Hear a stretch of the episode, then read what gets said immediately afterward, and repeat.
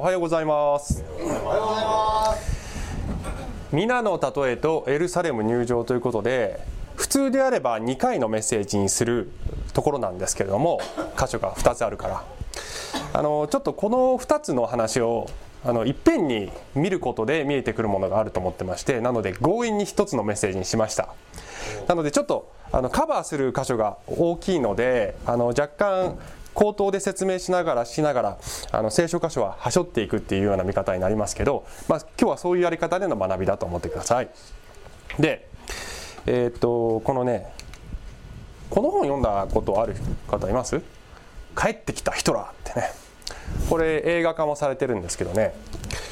えー、ティムール・ベルメシュというドイツ人が書いた本で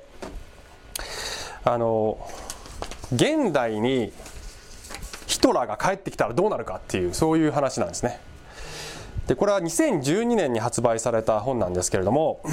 あのまあこの中の話の設定では2011年にベルリンの空き地でヒトラーがパッと目を覚ましましたってね。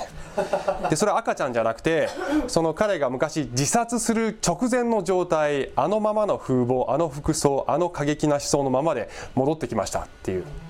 で本人これ全部一人称で書かれている本人の 本人ってヒトラーのね。で本人もあのここはどこだなんだって最初は当惑するんだけどまあ、やがてこうタイムスリップしたことにね気づくんですよね。で周りの人間はみんな彼がモノマネ芸人だと思うんです。でやがてそのいろんな人のつながりでテレビの制作会社の人間と会うことになって「あんたすごいね」と「そのインパクト」と。であのしかもこう芸がすごいだけじゃなくてプライベートの時も芸風を崩さないってすごい徹底ぶりだねっていうことであのモノマネ芸人として採用されるんですね。でお笑い番組に出演した彼はその昔のままのあの過激な思想を演説するんだけれどもみんなそれをその強烈なブラックジョークだと解するんですね。であの過去の過ちを繰り返さないために彼はあえてそういうねあの悪者を演じてるんだっていうそういう理解をしてでこれはもうお笑いの世界に新風を巻き起こす救世主だぐらいの勢いでどんどん活躍上げてどんどん人気者になっていくっていう。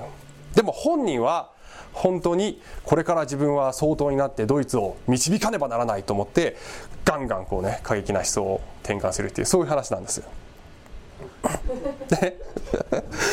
で、えー、もうひたすら勘違い人々の勘違いのままずっと進んでいくんですけどちょっと一部分だけね読んでみましょうかね。これはテレビ会社に彼が採用された時に事務的事務的な手続きをあのする女性の人がこう電話をかけてくるっていうそういうシーンなんですけどね、えー、何の用事だ？私は尋ねた。私っていうのはヒトラー契約部門からお電話をしています。女が嬉しそうに話した。今ちょうど必要書類を揃えているところですがその件で23お伺いしたいことがありましてどんな質問だ？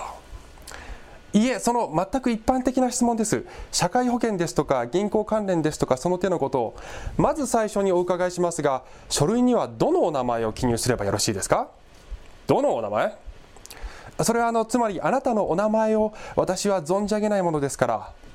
ヒトラー。私はうめくように言った。アドルフ。そうでしたわね。女はまた、えー、不気味なほど陽気な笑い声で言った。でもそうではなくて本当のお名前を伺いたいんです。ヒトラーアドルフ。私は今度は少しばかりムッとして答えた。短い沈黙が流れた。冗談ではなくて当たり前だ。えー、っとつまりそれは偶然そうだという何がどう偶然なのだ。ですからお名前はその本当にいい加減にしたまえ。えー、ですがあなたは本当にそういうふうに見えるのであいえつまりそのお名前の通りに見えるということですがだから何だというのだ。君の風貌は君の名前が示すのとはまるで違うというのか。いえそういうことではということ感じでねこうお互い噛み合わない感じでずっと進むんですね。で書類のことはなんとかあの解決して、まあ、彼は芸人になっていくんですけど、えー、人々がこの本の中では人々が自分に利益をもたらしそうな人物を前面に出して本人の意図とは違う全く勝手なイメージで担ぎ上げていくっていう話なんですよね。本人は私はこういうものだって一生懸命主張しているにもかかわらずそれを受け流し勝手な解釈を施してどんどん、えー、意識が食い違ったまま担ぎ上げていくというそういう話です。でなんでこれ話してるかというとこの構図がなんか似てるなと。何に似てるかというと、ね、何に似てるかというとイエス様とその時代のユダヤ人の意識の違いにすごく似てるなと。イエス様は私はこういうものですよということを再三説明してるんだけどそれを受け流しそして勝手な解釈を施して人々は自分たちの望み通りのリーダーとして、えー、彼を担ぎ上げていくと。いうのが、まあ、この北福音書の展開なんですよね、えー、自分たちの勝手に作り上げたリーダー像でつまり人々はローマ帝国から自分たちを救ってくれる政治的なリーダーとしてのメシアだと思っているわけですね。イエス様が。だけどイエスが自分たちの望んでいるリーダーではないということが分かった瞬間手のひらを返したように離れていく。そしてイエス様が十字架につく時には誰もイエス様を支持してないという状態になる。イエス様はイエス様に反抗している敵になっている人たちだけではなくてイエス様を支持している人たちからも誤解されたままなんですね。で、えー、私たちに同じ過ちはないでしょうかということを今日考えてきたわけですね、まあ、そもそもあの聖書が糾弾しているのはこの世界人間のこの歴史っていうのはえー、神というものを創造しそして創造するつまり最初の創造はイマジンイマジンの創造後の創造はクリエイト。神を創造し創造するそういう世界だと。そうやって偶像を作り上げていく世界だと。本物の神の側からの明確な自己紹介自己紹介があるかもしれないのにその可能性はスルーして自分たちが作った神を担ぎ上げて拝んでいくというそれがこの人類の罪ですよというふうに聖書は糾弾するんですよね。それが人類一般の罪。だけどもしかしたらこのイエス様を信じているクリスチャンである私たちも同じ種類の罪を間違いをね犯しているかもしれない。ということで今日のポイント。あ今度はこれか。ははそれ。いいです。パソコンレスキューあパソコンがパソコンがねフリーズしてる。はい。今日のポイントは、えー、独りよがりの神理解を修正しようではありませんか。という話をねしていきたいんですね。神様はこうあるべきだという方に神をはめてませんか。ということです。神様が自分の思う通りに動いてくれないと悶々とするでしょ、ね、でもそれはもしかしたら自分のイメージと神が違うからかもしれませんね。という話ですね。さてルカの19章ですけれども、えー、イエス様、えー、これはどういう場面かというとイエス様はこれから十字架につくためにエルサレムに向かっています。で途中でエリコという町をお通りになって先週の話は酒税人ザーカイという人と出会いそしてザーカイがイエス様を信じて救われるという話が先週でした。で今日はエルサレムに入っていくんだけどその前に、えー、皆の例えという話をイエス様ねされるんですね。でそれをざっと読んで途中ちょっとはしょって口頭で説明しながら読んでその後でイエスが本当にエルサレムに入場していくところを見ていきたいと思いますね。はい、ということでルカの19章11節からです。人々がこれらのことに耳を傾けている時イエスは続けて一つの例えを話されたそれはイエスがエルサレムに近づいておられそのため人々は神の国がすぐにでも現れるように思っていたからであるえー、これらのことに耳を傾けているっていうのはこれはイエス様とザーカイとのやり取りですね。イエス様がザーカイにこの家に救いが来たよ、えー、メシアは失われた人を探して救うために来たんだよっていう話をしているのを聞いている人々は、えー、先週話しましたけれどもなんだよ酒税人みたいなローマの手先のやつと仲良くしやがってと思って不満を抱いていると。でイエス様はここで神の国がすぐにでも現れると人々が思っているって書いてるんだけどこの神の国とは何かというと旧約聖書のの中で予言されているメシア的王国すなわちメシアである救世主がエルサレムから全世界を統治するというそういう世界が来るとユダヤ人は信じている。でイエスがメシアならばそれがもうすぐそこに来ている。イエス様はこのイエスという人はローマ帝国をぶっ倒して、えー、そして、えー、私たちを世界の頂点にあの国にさせてくれるというふうにね思っている。で今エルサレムに向かっているのはまさに今、ね、こう軍隊を組織して、えー、ローマにあの戦いを挑むために王になるためにエルサレムに向かっているのだと弟子たちも人々も思っているのだけれども今それは起こりませんよという話をするためにイエス様はこの話をすると、えー、聖書ではメシア的王国は来るのです。だけど今じゃないということをイエス様はおっしゃる。話なんですね。はい12節。それでイエスはこう言われた。ある身分の高い人が遠い国に行った。王位を受けて帰るためであった。彼は自分の10人のしもべを呼んで10皆皆っていうのはこれお金の単位ですね。10皆を与え彼らに言った。私が帰るまでこれで商売しなさい。しかしその国民は彼を憎んでいたので後から使いをやりこの人に私たちの王にはなってもらいたくありませんと言った。さて彼が王位を受けて帰ってきた時金を与えておいたしもべたちがどんな商売をしたかを知ろうと思い彼らを呼び出すように言いつけた。でここ中略中略を入れてまして、えー、この後どういうふうに展開するかというと一人のしもべがやってきてあなたが託してくださった1ミナを使って10ミナを設けましたと報告する主人はよくやったという。次にまた来てあなたの1ミナで5ミナを設けました。よくやった。良いしもべだ。3人目1ミナを隠しておきました。ええー、悪いしもべだな。ということで怒られる。という話ですよね。で27節。えー、この主人が続けて言う。ただ私が王になるのを望まなかった。この敵どもは皆ここに連れてきて私の目の前で殺してしまえ。この敵どもっていうのはこのえー、っと14節でその彼が王になることを反対した人たちのことですね。っていう例え話をするわけですね。でこれはどういう意味かというとこの王位を受ける人っていうのはこれはイエス様本人のことですよね。でイエス様は、えーまあ、聖書の予言では2回来る、2000年前に来たのが初臨最初に来た。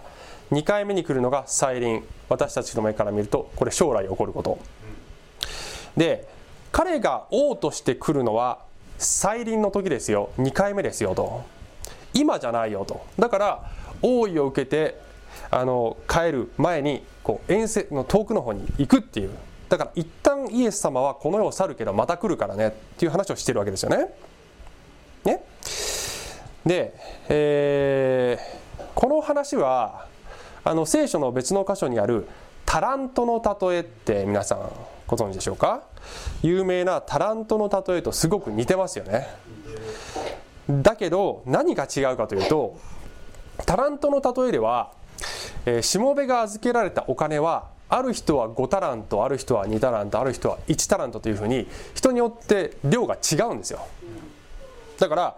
例えば歌を歌う賜物がみんなにあるわけではないしみんなが同じように頭がいいわけでもないしみんなが同じようにいろんな賜物を持っているわけじゃないけどそれぞれの賜物を生かしなさいという例えになってるわけです。でこれは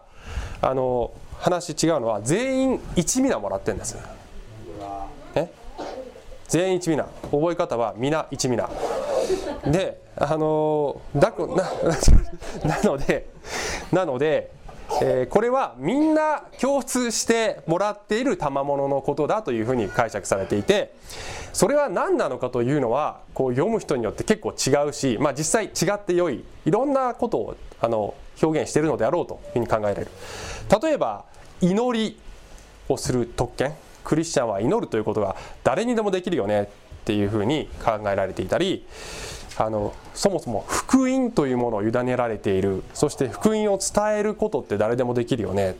っていうふうに考えられていたりこれは命そのものなんじゃないかとかこれは時間なのではないかとかみんな持ってるもの、まあ、私はえ？はい？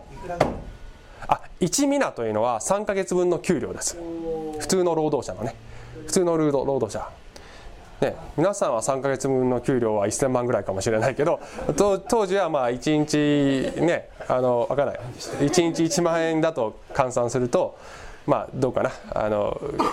ねなんとなく分かりますよね。私はこの1ミナは他にもいろいろあると思っていて例えば信仰信仰クリスチャンであれば信仰が与えられている。あるいは感謝する力忍耐というものあるいは希望とかそういったものも当てはまるんじゃないかと私は思ってるんですよね。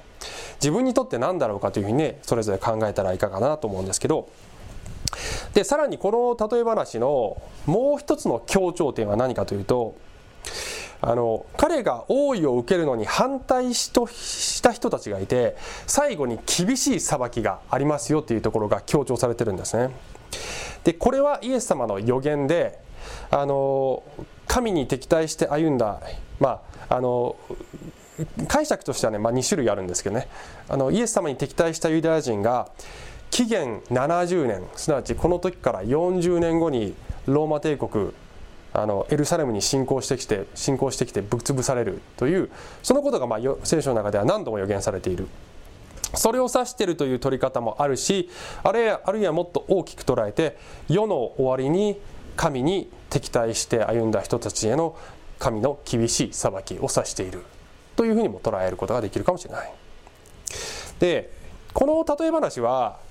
実は当時誰でも知っていた歴史的な事件をベースにしてイエス様は語っているんですあのヘロデ大王という人が紀元前40年にそのユダヤ人の王様になるためにローマ帝国の政府の方に行って王位を受けて帰ってくるっていうね。でさらにその後でその息子のアケラオという人が同じようにローマローマの本土の方に行って王位を受けて帰ってくるっていうね。ことがあったんですけどあの特に息子のアケラオの時はあのユダヤ人が代表団を組んでローマの方に行ってこの人を王様にしないでくださいって反対の陳情を出したっていうことがある。だからこの話そっくりでしょ？だから人々はこれ聞きながらああの話をベースにしてイエス様語ってるなって分かるわけですよね。であの実際このアケラオっていう人は反対した人たちを虐殺するするんですね。ね。その話をイエス様知ってて民衆も知っててこの話をしてるんですね。で私がなんかすごく面白いなと思うのは イエス様がこの話でねあの人々が大嫌いな横暴な独裁者を自分に当てはめて表現してるってことなんですね。あのそんなことしたらイエス様に対するイメージ悪くなっちゃいそうじゃない？ね、だけどあえてイエス様はそれをしているでこれをどういうふうに捉えるかっていうのは、まあ、これもね人によって違うかもしれないけど私はですねこれはイエス様の皮肉のこもった強烈なブラックジョークだと私は思ってるんですよね。あのさ冒頭のこの話でさあの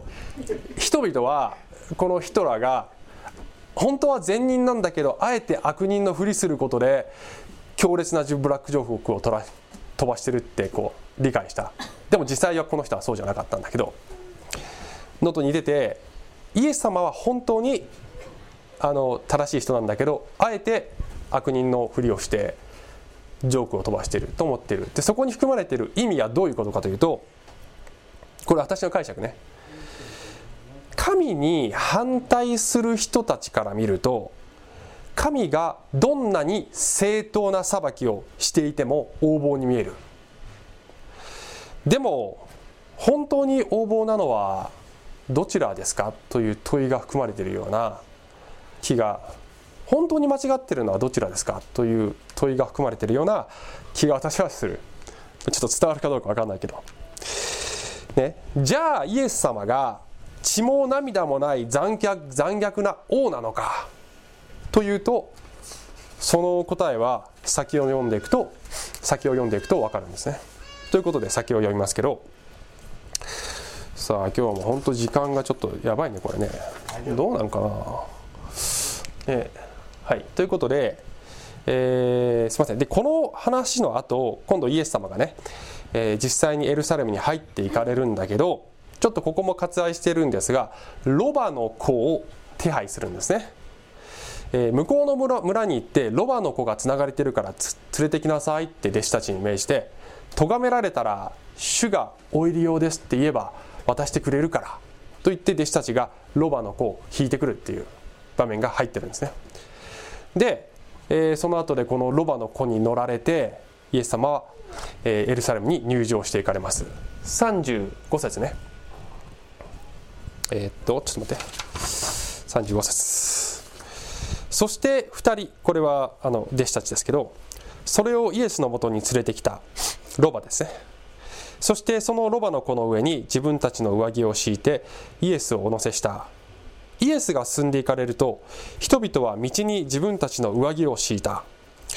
イエスがすでにオリーブ山の麓に近づかれた時、え弟子たちの群れは皆自分たちの見た全ての力ある技の技のことで喜んで大声に神を賛美し始めこういった祝福あれ主の皆によって来られる王に天には平和栄光は意図高きところに。するとパリサイ人のうちのある者たちが群衆の中からイエスに向かって「先生お弟子たちを叱ってください」と言った。イエスは答えて言われた。私はあなた方に言います。もしこの人たちが黙れば石が叫びます。でこれもうちょっと後で続きを読むんですけどね。でこれはイエス様がロバに乗ってエルサレムに入場していくシーン。これは旧約聖書のゼカリア書9の9章。ごめんなさい。9章の9節、え、の成就ですね。そこをちょっと読みますけどね。デカリア書の9章の9節、え、シオンの娘よ大いに喜べ。エルサレムの娘よ喜び叫べ。見よあなたの王があなたのところに来られる。この方は正しい方で救いを賜り柔和でロバに乗られる。それもメロバのこの転ばに。というこの予言が成就するためにイエスはこれをされたのですよと聖書に書いてある書いてあるんですね。ちなみにこの記事は全部の福音書に書いてます。それぞれちょっと違う視点でね。でこれこの出来事の意義は何なのかというとこれはあのイエスが自分はメシアであるということをあの最終的に公にしたっていうことなんですね。でこれこれまでも何度も公にはしてるんですけど実はイエス様の交渉外3年半の交渉外の後半はイエス様は自分がメシアであるとあんまり大騒ぎしないようにっていうふうにちょっとそれをこう積極的には公にしてなかったんですね。それはあのユダヤ人の指導者たちが、ま、マタイの12章でねベルゼブル論争といってイエスはメシアじゃない悪魔だって公式に表明してしまってからそれ以来イエス様は癒しの奇跡をしても誰にも言わないようにねっていうふうに言ったりあんまりメシアミシメシアと大騒ぎするなっていうふうに言って自分の側近の弟子たちを訓練することにむしろベクトルを向けていた。あの何回あのいくつかの例外は、えー、あるんですけどね。でもおおむねそういうふうにしてした、えー、しかしながら今ここで時が来たんですね。メシアとしてはっきりと自分を表す時が来た。なぜかというと十字架につくのはもうこの5日後なんですね。5日後につく。ついにその時が来たということでメシアとして大胆に現れてきた。で祝福すみません。ちょっと戻して祝福あれ主の皆によって来られる王にというふうに人々は叫んだんだけどもこれは人々が詩篇の118編を暗唱して引用して叫んでいる。これはユダヤ人がメシアを迎える時の言葉ですね。ところがやはりこの場面でもイエス様と民衆の間では意識が食い違っているのです。イエス様はこれからほふられる十字架につけられる子羊としてのメシアとしてここで入場しているんですが人々の意識はさっきも言ったようについにメシア的王国が到来したその時だっていう感じでむちゃくちゃ盛り上がってるわけですね。でも先ほどつい先ほど皆の例えの中でその方向その王国まだだよってイエス様話したばっかりなんだよね本当は。だだから弟子たちはあの話何だったのかってあの理解しようとせずにただこの熱狂的に盛り上がってんだね。イエス様の意識をあの汲み取らない。だけどこの熱狂は浅い。浅いので5日後このほぼ同じ人々がイエス様を十字架につけろというふうに叫ぶようになるです。さてでこの次ねどう展開するかというとイエス様。はいすいません。えっと19章の41節に行きますけどエルサレムに近くなった頃都を見られたイエスはその都のために泣いて泣いて言われた。お前ももしこの日のうちに平和のことを知っていたならしかし今はそのことがお前の目から隠されている。やがてお前の敵がお前に対して類を築き周りを取り巻き四方から攻め寄せそしてお前とその中の子供たちを地に叩きつけお前の中で一つの石も他の石の上に積まれたままでは残されない日がやってくる。それはお前が神の訪れの時を知らなかったからだ。えっ、とこれは、えー、これこそまさにドンピシャでこの AD70 年に起こるローマ軍によるエルサレム侵攻の、えー、予言ですね。あの完膚なきまでにこの叩きのめされることになってしまいますよ。それはあなた方が神があなた方のところに訪れた時にその神である方すなわちイエスご自身を拒絶したことに対する神の裁きですよとイエスは宣言されたのです。そしてイエス様は泣いたって書いてあるんだけどまあ、この泣くっていう言葉はポロポロっていう感じじゃなくて号泣したっていうそういうニュアンスの言葉だそうですね。あのね。先ほどの皆の例えで横暴な独裁者を演じたイエス様はこのすぐ後でねご自分のために下さねばならない裁きを思い耐えきれずに声を出して泣かれたんです。これが横暴な独裁者の姿だろうか。神である方はその義なる性質のゆえに罪というものを正当に裁かねばならないのです。が神がそれをする時にどれほどの悲しみと痛みを持ってそれをしているかということを私たちは読み取ることができるわけですね。さあということでちょっとここまでが前半でして。後半ね。後半ね。えー、まあ適用というかね適用に入っていきますけどあ前半っていうか聖書箇所はここまでなんですけどそう聖書箇所はここまでです。あのメッセージの後半は適用に入っていくんですけどね。まあ今見たようにいかにこの当時のユダヤ人とそしてイエス様の意識が食い違っていて噛み合わないかということを見ましたけれども、まあ、彼らはイエスは王として治めることになる。それは合ってるんだね。それは合ってる。イエスが王であることは確かにそうなんです。が何を勘違いしたかということを見ていくことで私たちにも当てはまることがないでしょうか。ということをちょっと最後ね見ていきたいんですけど、はい、彼らが何を勘違いしたか。時と方法と目的。イエスが王になるということに関して時と方法と目的を勘違いしたんですね。一つ目時。えー、先ほど言ったように聖書の予言ではメシアは2回来ると。初輪と再臨。1回目は受難のしもべとしてのメシアとして来る、えー、2回目に栄光の王として来る。ということが旧約聖書にも予言されている。イエス様は今が栄光の時じゃない。今は受難の時だよ。というふうに言っているんだけど人々はローマを、ね、私たちのこの大問題であるローマ帝国というやつを今やっつけてくれると思ったわけですね。だけど今が王国樹立ではない。後だよ。ということはつまりどういうことかというとそれを言い換えるとどういうことかというとイエス様が初臨で来た時にこの世のあらゆる問題解決をしに来たのではないっていうことなんですね。イエス様はその時に来たのは罪の問題を解決しに来たんだけどこの世界に渦巻いているいろんな痛みとか苦しみとか私たちの悩みは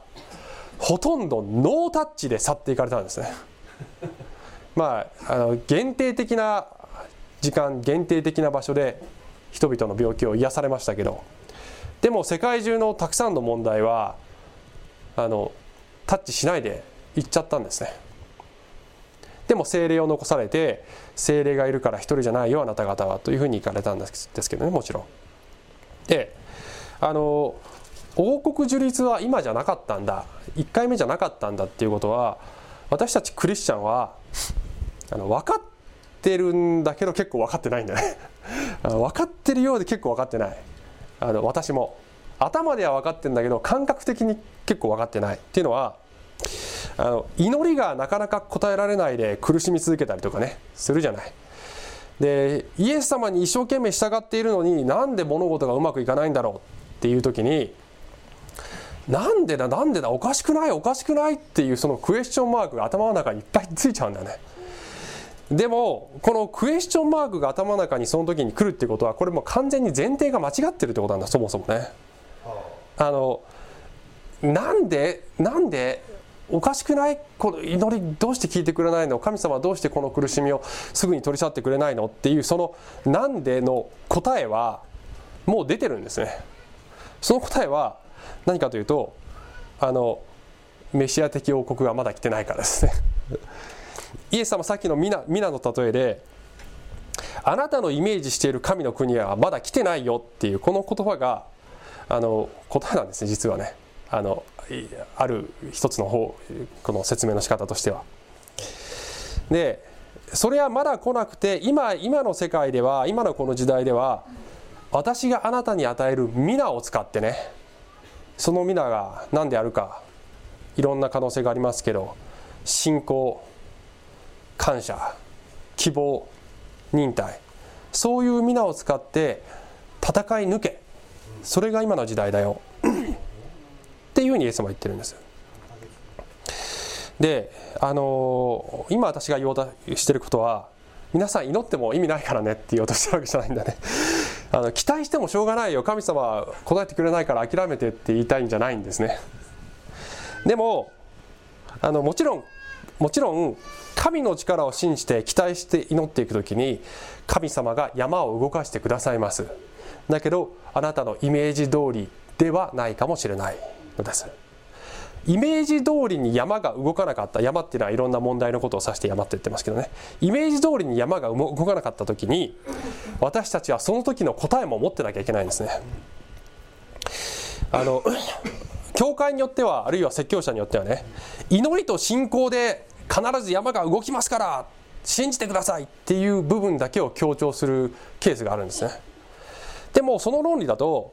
じゃあイメージ通りに山が動かなかったら祈りと信仰が足りないっていうことになっちゃうんです。そして自分を責める人がいるんですね。私信仰が足りないから問題が解決しないのかなって。実はねあの昨日か一昨日かに実はある人からそういうメールもらったんだね。その人はその人はあの精神的な病でずっと苦しい苦しんでるんだけどあの問題が解決しない祈ってるのに。で自分が信じてないからだ。信仰が弱いからだってずっと自分を責めてて教会に行ったらそういうふうに人々から言われて裁かれて余計に状態が悪くなってたっていうね。でそれはおかしいよってクリスチャンじゃない人から言われて目が覚めましたって。その時からだんだんと良くなってきたんですって書いてたんだけどあの良くなってきたことは素晴らしいんだけど私ちょっと複雑な気持ちになりました。あの問題解決しないのは信仰が足りないよ祈りが足りないよもっと祈らなきゃっていうそういうアプローチで病む人がいるっていうね。でそういう人って結構多くて、まあ、実を言うと私もね健康の問題でずっと悩んでるんだけど何がおかしいのかな自分何がおかしいのかな何かおかしいのかなってすごく自分を責めてた時期ね結構あるんですね。であの、まあ、聞いてる方の中でね、まあ、インターネットで聞いてる方の中にももしかしたらそういう思いになってる方いらっしゃるかもしれません。もしあなたがもう罪も悔い改めてるし自分にできる精一杯のことをやってるし祈っても信じても問題が、まあ、それが病であれ別のいろんな問題であれ祈っても信じても問題が解決しない。とするとあのそういう方にはね言いたいですね。あなたのせいではありません。あなたの信仰が弱いからではありません、えー、信仰がないからではありません。メシア的王国がまだ来てないからです。そして苦しみが大きいほどそして苦しみが長引くほどそれを通して神が表そうとしている栄光の大きさが大きいのだというふうに信じてください。それが理由です。第一ペテロの4章の、えーね、12と13にはこういうふうに書いてますね。愛する者たちあなた方を試みるためにあなた方の間に燃え盛る火の試練を何か思いがけないことが起こったかのように驚き怪しむことなくむしろキリストの苦しみに預かれるのですから喜んでいなさい。それはキリストの栄光が現れる時にも喜び踊るものとなるためです。2つ目。ね。勘違いの2つ目。方法が違ったんですね。イエスが王になるという方法が違ったんです。人々は武力でローマをやっつけてくれるだろうイエス様と思ったんですね。それがメシアが王国を王国を打ち立てる方法だと人々は思ってたんです。であのねこのイエス様王王様になって民に向かってついてこいと敵をやっつけるぞってやってくれるだろうと思ってたらイエス様の方法はそうじゃなかったってことなんねイエス様の方法は王である方が民のために命を捨てるという方法でそしてそれを知ったその民が本物の忠誠心で自らを王に捧げるようになるという方法でこの自分の王国を樹立しようとされたんです。そしてこのローマが敵ではない真の敵である悪魔が世界を支配し支配しているその真っ最中にまず霊的な意味での神の国をこの国に密かに来たらせるというね。じわじわと来たらせるという。そしてその後で本当に戻ってきて敵である悪魔をやっつけて物理的にもこの地上で王国を築くというこういう人々が想像もつかなかったやり方で王国を樹立されるのです。でそもそもあのイスラエルの人々が敵だ敵だと思っていたローマ人は神の敵ではなかったのですね。彼らは救いの対象だったのです。ローマ人も救いの対象だった。だから、えー、使徒の働きこの後で弟子たちが福音を伝えていく使徒の働きの書では違法人であるローマ人が救いを受けていくのを見てユダヤ人たちがびっくりすると。そして政治的には相変わらずローマ帝国がイスラエルを支配しているという状態のままで見えない神の国がローマ帝国内を侵略していくということがその後で起こるわけですよね。でこの時のユダヤ人だけではなくて人類は長い歴史の中でいろんな問題を解決するために武力と富と権力にいつも頼るんです。国レベルでもそして私たちの個人レベルでもねこういうマインドがいつもあるんです。でいかがですか？皆さんの生活ねお金さえあればもう全部解決するのにってあの私よく思います。健康さえあればもう全部大丈夫なのにってもっと自分に影響力があったらもう全然 OK なのにって。もっと自分が美しければもうほとんど OK なのに。いろんな意味で自分がもっともっと強ければっていろんなふうに思うんだけどもちろん今言ったようなことを神様がお持ちになっていくこともありますけどそれが実は神の国の本質ではない。そしてあなたの敵ね敵っていうのはあなたがこんな問題があるってそういういろんな問題を敵だ敵だと思ってるかもしれないけどあなたの敵は実は神の敵ではないかもしれないですね。あなたがこれは解決しなければいけないと思っているさまざまな問題は神様は別にそれ解決しなくても全然いいんだけどってね実は神様は思ってんだよね。ほあのと結構。いつもじゃないかもしれないけど結構そう思ってるかもしれない。私で言えばねよく言うことですけどまあ先ほども言いましたけどあの健康がねあんまり良くなくていろんなちょっと身体的な問題で長年苦しんでるんですけどもう健康さえ取り戻せれば全部解決できるってもう私ずっと結構思っちゃうんですよね。でも神様の目から見るとお前が解決したいことお前が解決しなきゃ解決しなきゃって思っていること。別にそれ解決しなくてもいいんだよ。って神様ね。別にそれ解決しなくてもちゃんと神の国は進んでるからいいよ。って多分神様ね思ってるんじゃないですか。だから私たちとの意識が私たちと意識と神様の意識が違ってあの私たちはなんかすごくもがくんだけどだけど神様は別にもがいてない。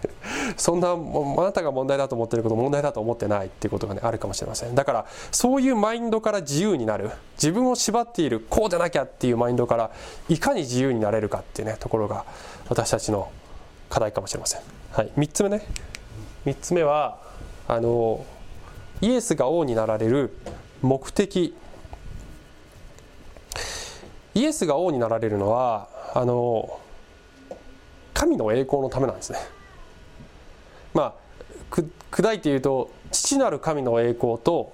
そしてその父なる神は子に栄光をさせ子なる神イエス・キリストに栄光を与えるということがイエスが王になるということの、まあ、本質なんですね、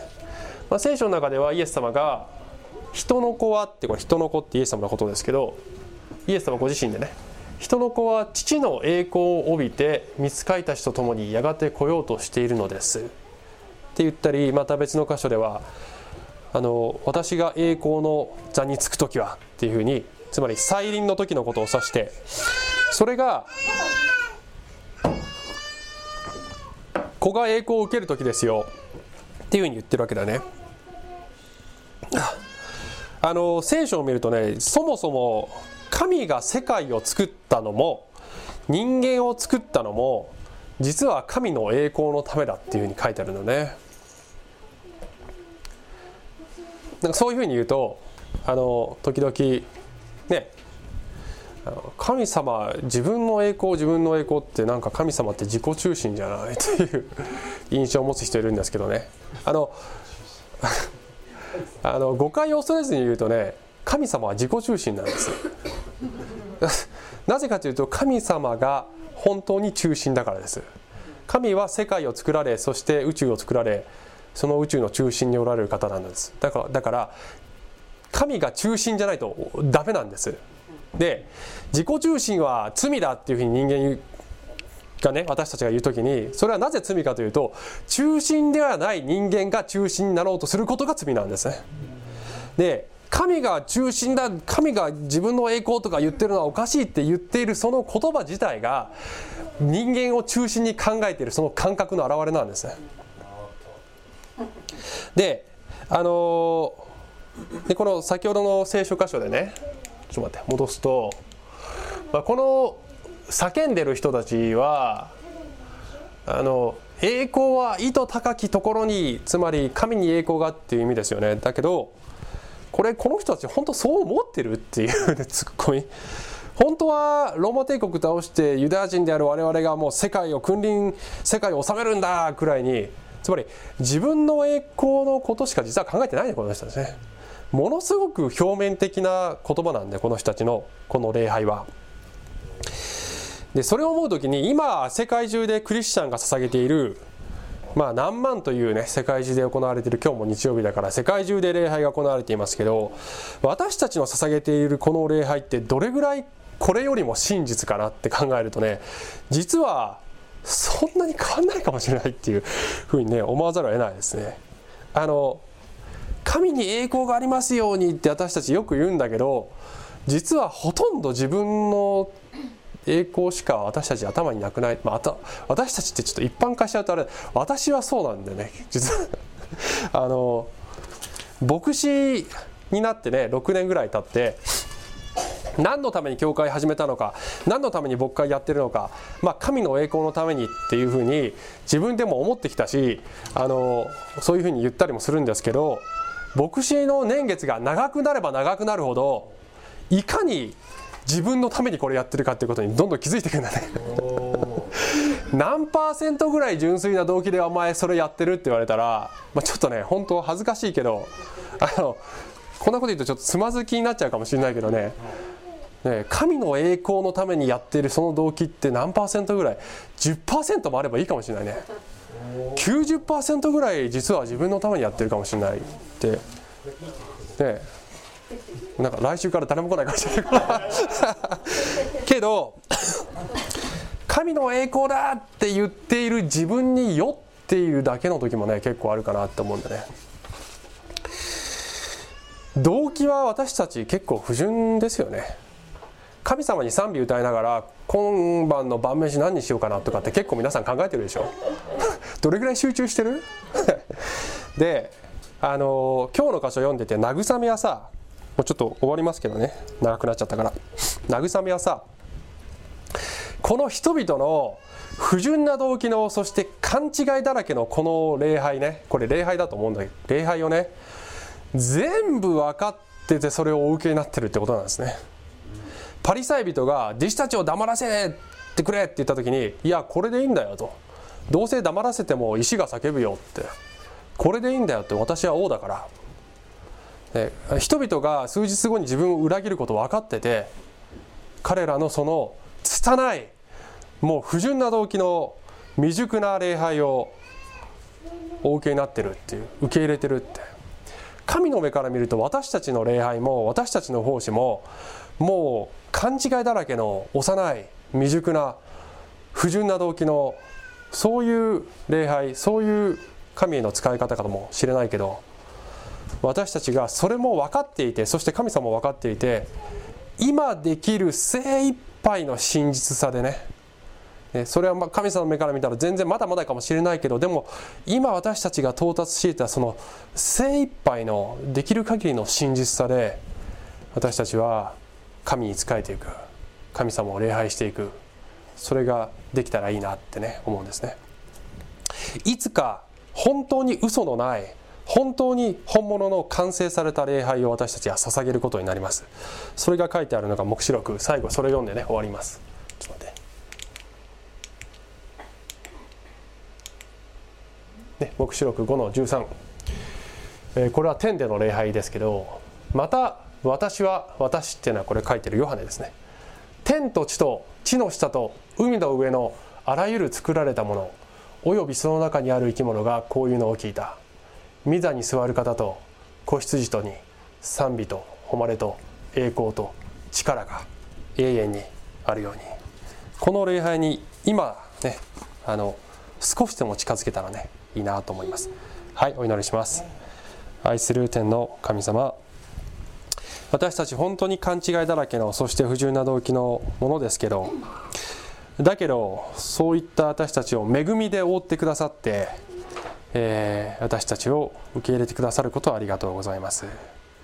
えー、どうぞあなたの意識と私たちの意識が一致していきますようにイエス様のお名前によってお祈りします。アーメン。小淵沢オリーブ教会には